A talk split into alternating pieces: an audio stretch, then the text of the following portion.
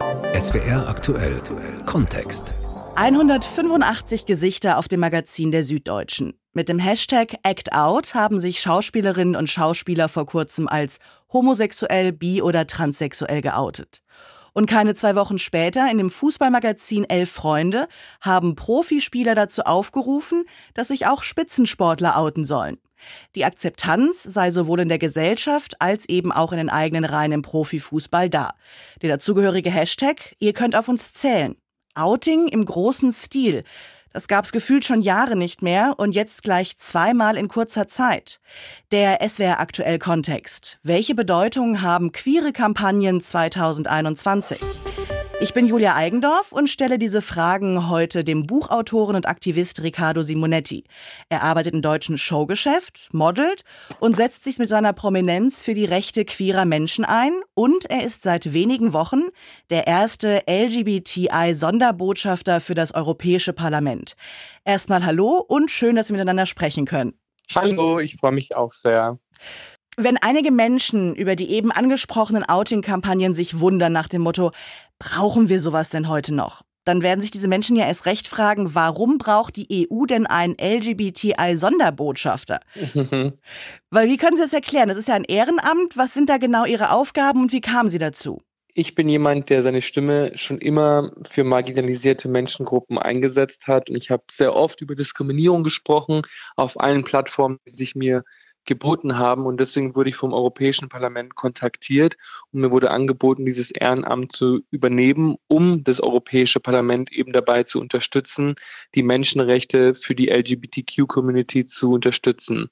Und wir in Deutschland neigen gerne mal dazu zu sagen, hm, braucht's das? Wir haben doch eigentlich alle Rechte, es ist doch eigentlich alles geklärt. Aber das ist nicht der Fall. Also vor allem nicht in, in ganz Europa. Also wir in Deutschland haben bestimmt auch noch viel zu tun, vor allem in den Köpfen der Leuten. Denn nur weil sich die Rechtssituation verändert hat, heißt es nicht, dass das Mindset der Menschen gleichermaßen tolerant geworden ist. Und dasselbe bezieht sich auch, auch auf unsere europäischen Nachbarländer. Also nur weil wir in Deutschland eine stabile Situation haben für die queere Community, heißt es nicht, dass es in Ungarn oder Polen genauso ist. Da ist die Situation extrem bedrohlich und deswegen muss man einfach hierzulande darauf aufmerksam machen und ähm, verstehen, dass man solche Themen wieder mehr in die Mitte der Gesellschaft bringen muss, damit alle darüber sprechen. Denn am Ende des Tages geht es jeden von uns was an und nicht nur die Menschen, die sich selber als queer oder Mitglied der LGBTQ-Community beschreiben würden. Ich gebe dir völlig recht. Schauen wir nochmal auf Deutschland.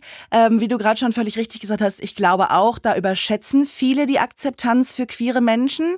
Ähm, wir sind ja jetzt im Radio und für alle, die dich nicht kennen und im Gegensatz zu mir nicht deine funkelnden Outfits und äh, die glänzende haselnussbraune Lockenmähne und den perfekt getrimmten Vollbart vor Augen haben.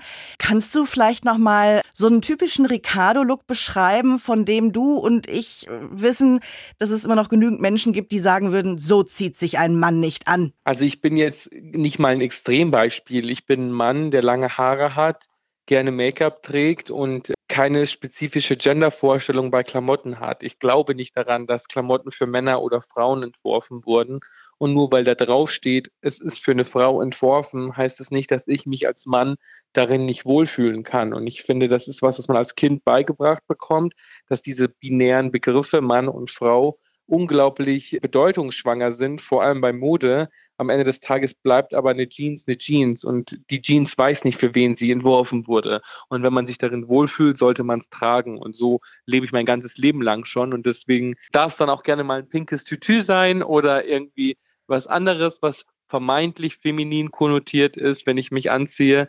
Aber natürlich gibt es auch noch viel extremere Beispiele. Und ich glaube, das ist so ein bisschen der Knackpunkt.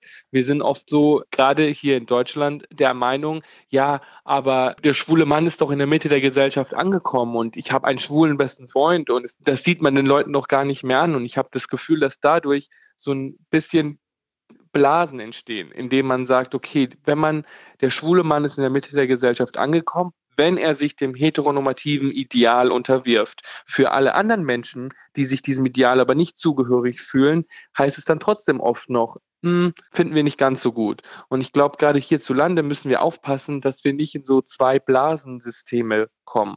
Die eine Blase ist super aufgeklärt, tolerant, offen, jeder akzeptiert jeden, gerade die junge Generation hat für alles Begrifflichkeiten, Vokabeln und ist schon sehr, sehr, sehr weit und fortschrittlich. Auf der anderen Seite gibt es auch ganz viele Menschen, die mit sowas überhaupt keine Berührungspunkte haben und das alles total verteufeln und gar nicht verstehen. Wir müssen dafür sorgen, dass sich diese Blasen wieder mehr annähern und auch mehr Leute in diesen Dialog integrieren, die vermeintlich nicht tolerant sind und denken, sie könnten nicht lernen, mit sowas umzugehen. Und das ist möglich. Und dafür muss man sich aber Zeit nehmen.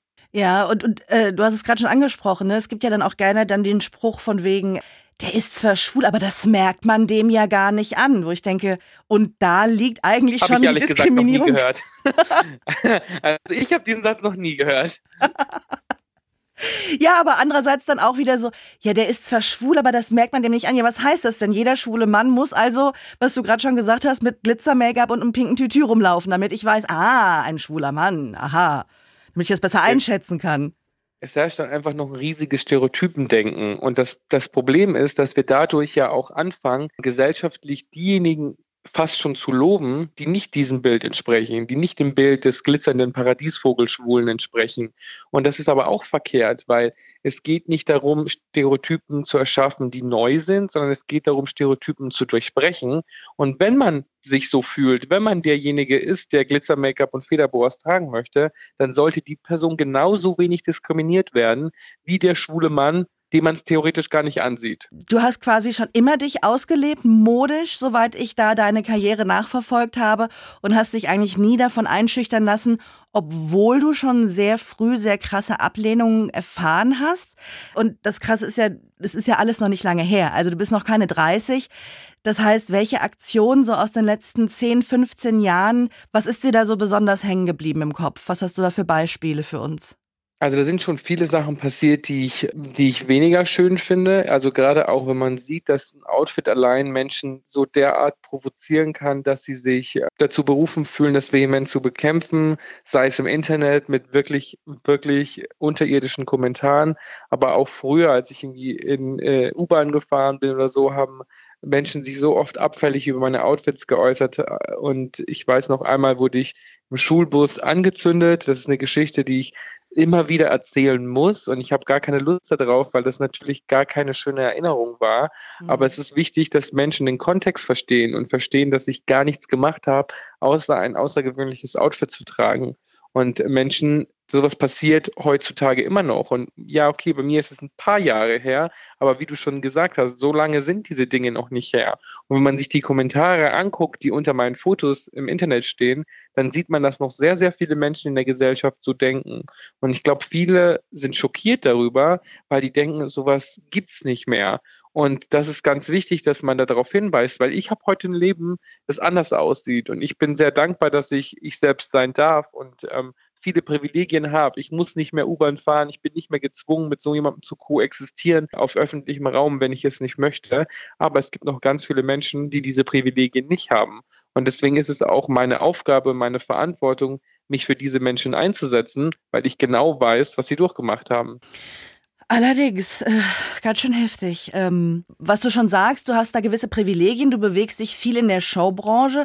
Da denkt man ja jetzt eigentlich, ah, da ist die Akzeptanz, da sind die Künstler, da sind die aufgeschlossenen Menschen, das ist alles kein Problem. Aber gerade eben diese Outing-Aktion aus der Süddeutschen Act Out zeigt ja, dass das zumindest nicht für SchauspielerInnen gilt. Sonst hätte es dieses Gruppenouting nicht gegeben, weil diese SchauspielerInnen ja gesagt haben, wir haben da immer noch, wir müssen quasi mit, mit Nachteilen, beruflichen Nachteilen rechnen, wenn wir zugeben, dass wir schwul, nicht binär, transsexuell, lesbisch sind, was auch immer. Glaubst du denn, dass dieses Gruppenouting, dass das einfach jetzt verhallt oder wird das definitiv was ändern überhaupt in der Showbranche? Also für die Schauspieler und Schauspielerinnen wird es vor allem was bedeuten, weil sie ihre persönliche Identität nicht länger verstecken müssen.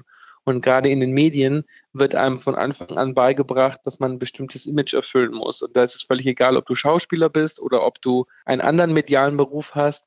Die Leute versuchen dir von Anfang an in die Wiege zu legen, was funktioniert und was nicht. Und ich erinnere mich da selber noch daran, dass ich am Anfang, als ich beim Fernsehen angefangen habe, mir Leute gesagt haben, äh, das würde schwierig für mich werden und ich würde äh, keine Zukunft im Fernsehen haben können, obwohl ich sehr talentiert bin, weil Randgruppen im Fernsehen einfach keine Chancen haben. Und das ist noch nicht lange her. Und das hat mich ähm, sehr enttäuscht, weil ich genau mit derselben naiven Vorstellung an diese Welt herangetreten bin. Ich dachte, das ist die Blase, in der man selbst sein kann. Hier sind alle Künstler und es spielt keine Rolle, mit welchen Labels man äh, in der Gesellschaft äh, konfrontiert wird, weil man hier sein kann, wenn man ist.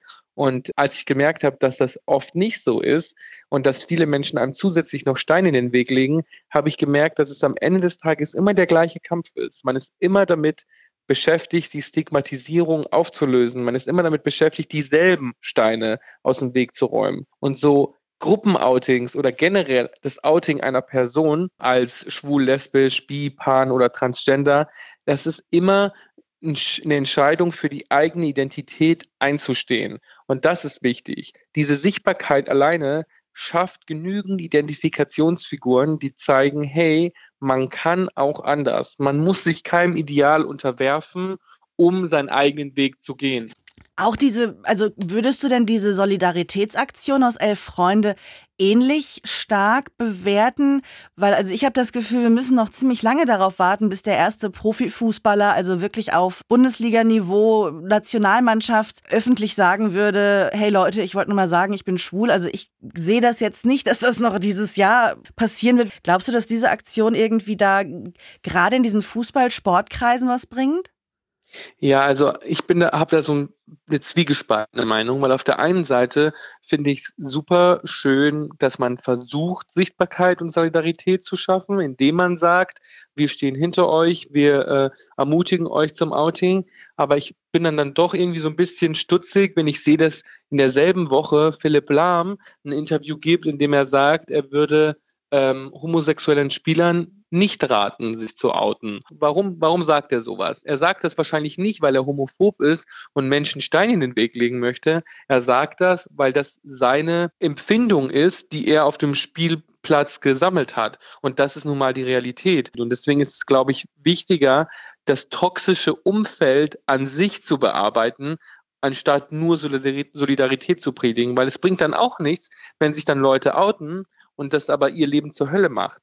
Du hast mal in einem Interview zu deinem Kinderbuch Raffi und sein pinkes Tutü sinngemäß gesagt, ähm, dass sich eben schon Kinder mit dem Wort schwul auseinandersetzen sollen, damit es gar kein Schimpfwort erst wird und damit äh, Homo, Trans und Bisexualität nicht mehr als von der Norm abweichend empfunden wird.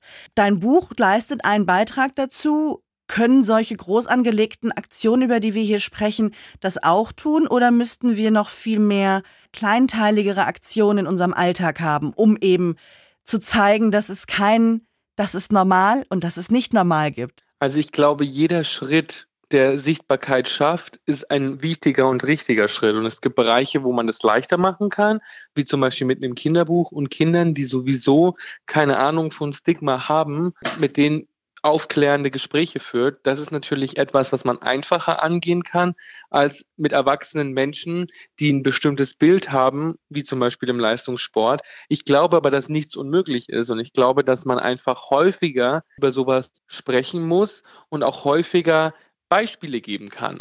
Man bewegt sich in so verschiedenen Blasen. Mir ist es neulich aufgefallen mit einer ganz aufgeschlossenen, lieben, netten Freundin von mir. Und ähm, der habe ich tatsächlich dein Kinderbuch gezeigt und habe gemerkt, dass sie etwas konsterniert war. So, Moment mal, lange Haare und ein Vollbart und ein Tütü. Hm.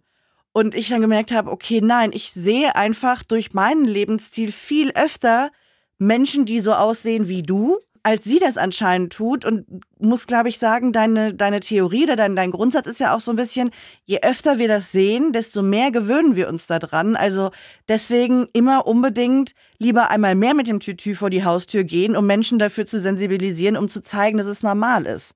Oder? Ja, absolut. Und vor allem ähm, nicht nur lieber einmal mehr mit dem Tütü vor die Haustür auch Kindern erlauben, sich auszudrücken, wie sie es wollen. Also wenn ein Junge mit äh, einem Prinzess sich als Prinzessin verkleiden möchte oder mit Puppen spielen möchte, dann gar nicht mit der gesellschaftlichen Zensur kommen und sagen, das ist aber eher was für Mädchen, sondern eher die Erlaubnis geben, hey, ich finde das toll, dass du dich ausdrücken möchtest und eher Kinder ermutigen, ihren eigenen Weg zu gehen. Meine Mutter, die war Schuhverkäuferin und die hat mir mal erzählt, dass immer jedes Elternteil, das mit ihrem drei-, vierjährigen Kind gekommen ist, gesagt hat, hey, du darfst dir die Gummistiefel aussuchen, die du möchtest für den Kindergarten. Und jedes Kind geht immer zu den Glitzergummistiefeln, weil die einfach visuell am ansprechendsten sind. Und bei den Mädchen wurde, war das nie ein Problem und bei den Jungs wurde das immer sofort zensiert und wurde immer gesagt so, ja, die aber nicht. Und das Kind, das intuitiv eine selbstbewusste Entscheidung getroffen hat, wird sofort vehement zensiert und es wird einem beigebracht, du hast was falsch gemacht, weil du hast die falschen Gummistiefel gewählt, obwohl vorher die Option gar nicht da war, Fehler zu begehen. Und da, da fängt das schon an mit drei Jahren, dass man merkt, okay, ähm, wenn ich das mache, kriege ich kein positives Feedback und wenn ich das mache, dann sind alle happy. Und so fängt sich an, ein Konstrukt von Gender-Stereotypen aufzubauen, die am Schluss dem Individuum, dem Kind gar nicht erlauben, eine eigene Persönlichkeit zu entfalten. Und deshalb ist es so wichtig, dass man anderen Individuen erlaubt, sich selbst auszudrücken, selbst wenn man selber sich nicht so ausdrücken würde. Das klingt sehr gut und ähm, ich könnte jetzt, glaube ich, noch mindestens eine Stunde mit dir weiter darüber sprechen, vor allen Dingen über glitzernde Gummistiefel, die ich bis heute auch bevorzugen würde. ähm, aber wir haben leider nur begrenzt Zeit, deswegen muss ich an der Stelle sagen, das war ein tolles Schlusswort und ich danke dir ganz herzlich für das offene Gespräch und für dein Engagement und äh, wünsche dir ganz viel Kraft und Liebe und Erfolg für deine Arbeit als LGBTI-Sonderbotschafter für das Europäische Parlament in Zukunft. Vielen Dank. Und das war der SWR aktuell Kontext. Welche Bedeutung haben queere Kampagnen 2021? Ich bin Julia Eigendorf. Vielen Dank fürs Zuhören.